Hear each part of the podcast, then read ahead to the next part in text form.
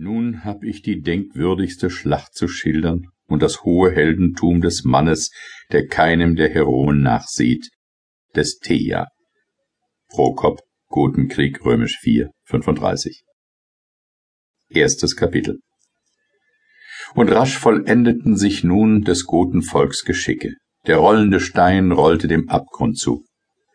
Als Narses die Besinnung wiedergefunden und das inzwischen Beschlossene und Geschehene erfahren, befahl er sofort, Liberius zu verhaften und zur Verantwortung nach Byzanz zu schicken. Ich will nicht sagen, sprach er zu seinem Vertrauten Basiliskos, dass er die falsche Entscheidung getroffen. Ich selbst hätte sie nicht anders getroffen, aber aus anderen Gründen. Er hat vor allem seinen Freund und dann auch jene zehntausend retten wollen.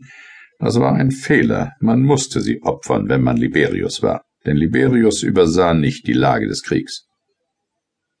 Liberius wusste nicht, wie Narses es weiß, dass nach dieser Schlacht das Gotenreich verloren ist, ob es schon hier bei Tagine oder etwa erst bei Neapolis vollendet vernichtet wird, ist gleich, und nur deshalb konnte, musste man jene zehntausend retten.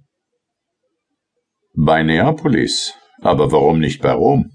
Gedenkst du der furchtbaren Welle des Präfekten nicht? Warum werden sich die Goten nicht nach Rom werfen zu mondenlangem Widerstand?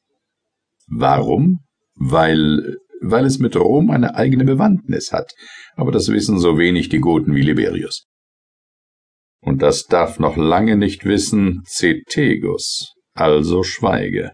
Wo ist der Stadtpräfekt von Rom? Vorausgeeilt, um sofort nach Ablauf des Waffenstillstandes als der Erste die Verfolgung zu leiten. Du hast doch gesorgt, zweifle nicht, ich wollte mit seinen Isaurien allein aufbrechen. Ich, das heißt Liberius, auf meinen Rat, hab ihm Albuim und die Langobarden beigegeben, und du weißt, ja, lächelte Narses, meine Wölfe lassen ihn nicht aus den Augen. Aber wie lange noch soll er? Solang ich ihn brauche, nicht eine Stunde länger. Also der junge königliche Wundertäter liegt auf seinem Schild. Nun mag Justinianus sich mit Recht Gotikus nennen und wieder ruhig schlafen. Aber freilich, der schläft wohl nie mehr ruhig, der enttäuschte Witwer Theodoras. Die beiden Führer Thea und Narses hatten also das gleiche Urteil über das Gotenreich.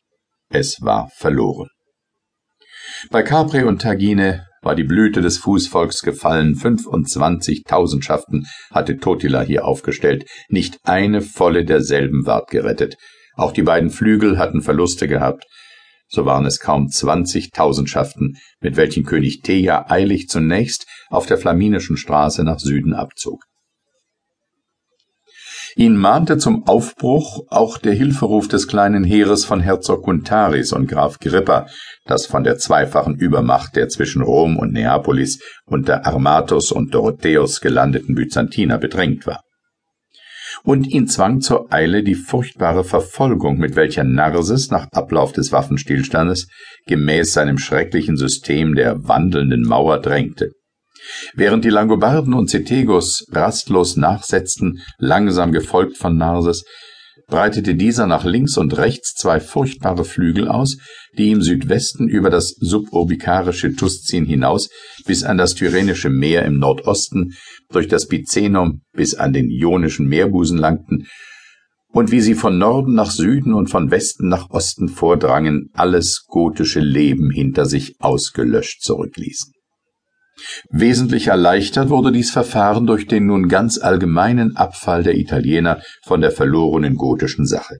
Der milde König, der sie dereinst gewonnen, war ersetzt worden durch einen düsteren Helden gefürchteten Namens, nicht Neigung zu dem Regiment von Byzanz, aber Furcht vor des Narses und des Kaisers Strenge, die jeden Italiener, der es noch mit den Barbaren hielt, mit dem Tode bedrohten, zog rasch die Schwankenden herüber.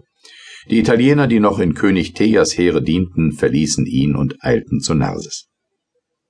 Noch viel häufiger als vor der Schlacht von Tagine wurden jetzt die Fälle, in welchen gotische Siedlungen von ihren italienischen Nachbarn, oft von dem Hospes, der ein Drittel seines Gutes dem Goten hatte abtreten müssen, den Romäern verraten, oder wo die Italiener in großer Überzahl waren, von diesen selbst ausgemordet gefangen an die beiden Flotten des Narses, die Tyrrhenische und die Ionische, abgeliefert wurden, die langsam im Tyrrhenischen und im Ionischen Meer an der Küste hinfuhren